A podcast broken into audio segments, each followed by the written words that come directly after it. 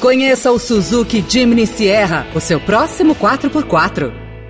Veloy é a solução completa que você precisava para gerir sua frota. Olá, seja bem-vindo, seja bem-vinda. Começa agora mais uma edição do Notícia no seu Tempo. Esse podcast é produzido pela equipe de jornalismo do Estadão para você ouvir em poucos minutos as principais informações do jornal. Entre os destaques de hoje: Enquanto presidente da República e cidadão, continuarei cumprindo todos os mandamentos da nossa Constituição. Bolsonaro abre caminho para a transição e Lula delega a tarefa a Alckmin. Após ordem do Supremo, Polícia Rodoviária Federal começa a abrir estradas e governadores aliados de Bolsonaro criticam atos antidemocráticos. Esses são alguns dos assuntos que você confere nesta quarta-feira, 2 de novembro de 2022. Estadão apresenta Notícia no seu tempo.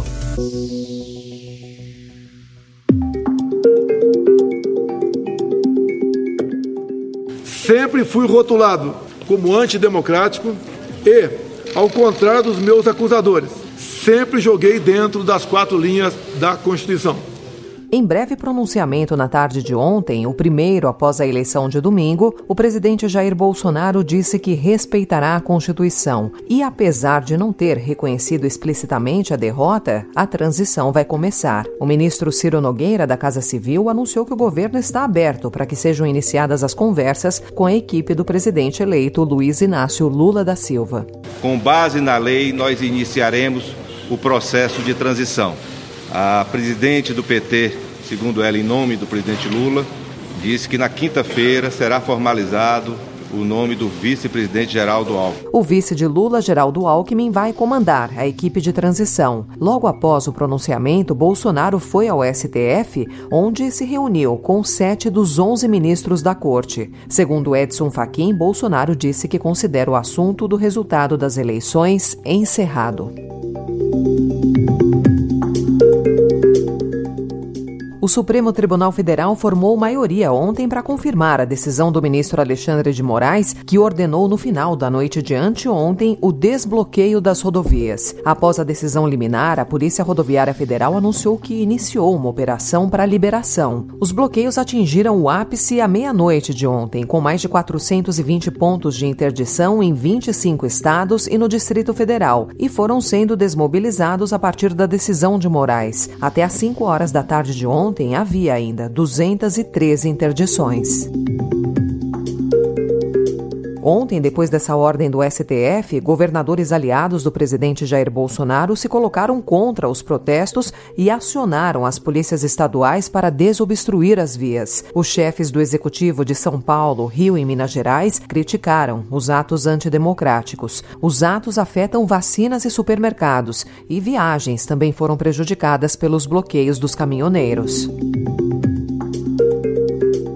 Aliás, o Ministério Público Federal abriu duas dezenas de investigações sobre possíveis crimes contra o Estado Democrático de Direito e de prevaricação para conter o bloqueio de estradas. Duas apurações miram o diretor-geral da Polícia Rodoviária Federal, Silvio Ney Vasques, no caso das operações nas estradas no segundo turno da eleição. Em outra frente, procuradores pedem que o Procurador-Geral da República, Augusto Aras, investigue a conduta do presidente Jair Bolsonaro no caso das interdições. Durante a tarde, Aras divulgou um vídeo onde afirma que o órgão por ele chefiado está empenhando todos os esforços para buscar decisões judiciais no sentido de liberar as rodovias. Temos evitado todos os esforços, desde ontem, segunda-feira, no sentido de buscar decisões judiciais em todo o Brasil e também no Tribunal Superior, para que as rodovias sejam liberadas, preservando-se o abastecimento, a ordem econômica e a liberdade de, de vir de todos os brasileiros e brasileiras. Vasques afirma que as ações da PRF se basearam no Código de Trânsito e não miraram o transporte de eleitores. No pronunciamento de ontem, Bolsonaro falou sobre o bloqueio das estradas.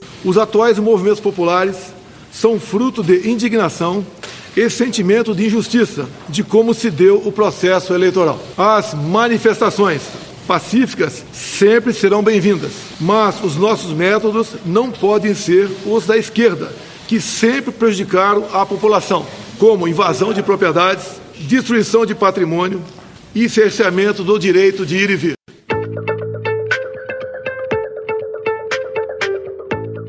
A discussão de uma proposta de reforma tributária sobre bens e serviços avançou durante a campanha do presidente eleito Luiz Inácio Lula da Silva e é a que está mais madura para aprovação pelo Congresso no início do próximo governo. Com apoio direto do vice-eleito Geraldo Alckmin, que se engajou na defesa da proposta nas reuniões com empresários durante a corrida presidencial, essa reforma pode sair na frente em relação à proposta de mudanças do imposto de renda, apesar de complementares. A reforma cria o Imposto sobre o Valor Agregado, reunindo COFINS, PIS, ICMS e ISS. Segundo apurou o Estadão, alguns caminhos estão sendo discutidos para tramitação no Congresso.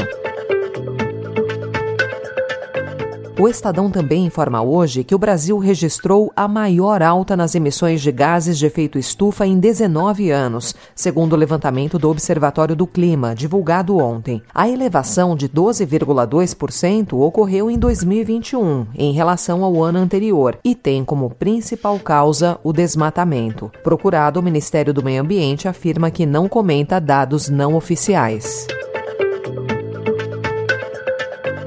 Lula vai participar da Conferência das Nações Unidas sobre Mudanças Climáticas de 2022, que vai acontecer entre os dias 6 e 18 de novembro no Egito. A informação foi confirmada pela presidente nacional do PT, Gleisi Hoffmann.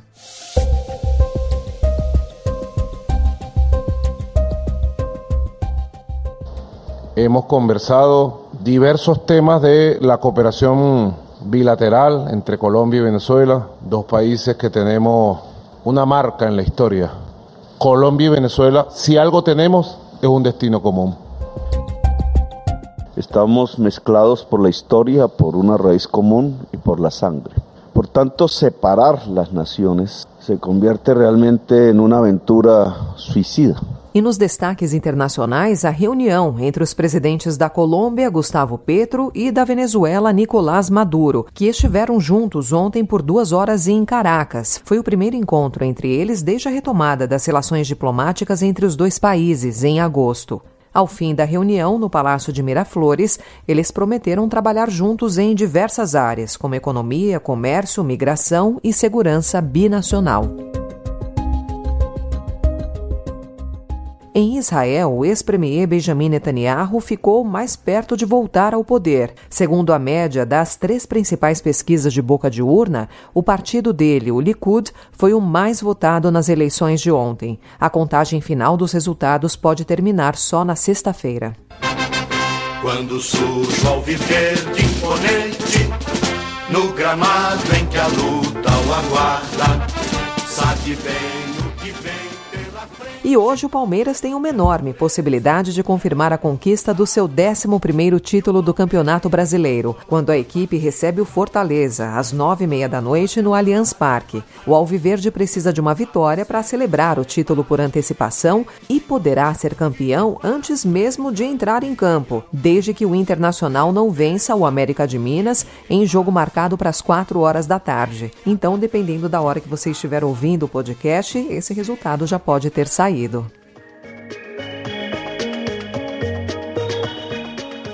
Essa foi mais uma edição do Notícia no seu Tempo, com a apresentação em roteiro de Alessandra Romano, produção e finalização de Felipe Caldo. O editor de núcleo de áudio é Manuel Bonfim. Obrigada pela sua escuta até aqui e até amanhã. Você ouviu Notícia no seu Tempo. Conheça o Suzuki Jimny Sierra, o seu próximo 4x4. Procurando a rota mais inteligente para gerir sua frota? Veloy é a solução completa que você precisa. Acesse veloy.com.br/empresa e descubra um caminho prático e eficiente para a gestão da sua empresa.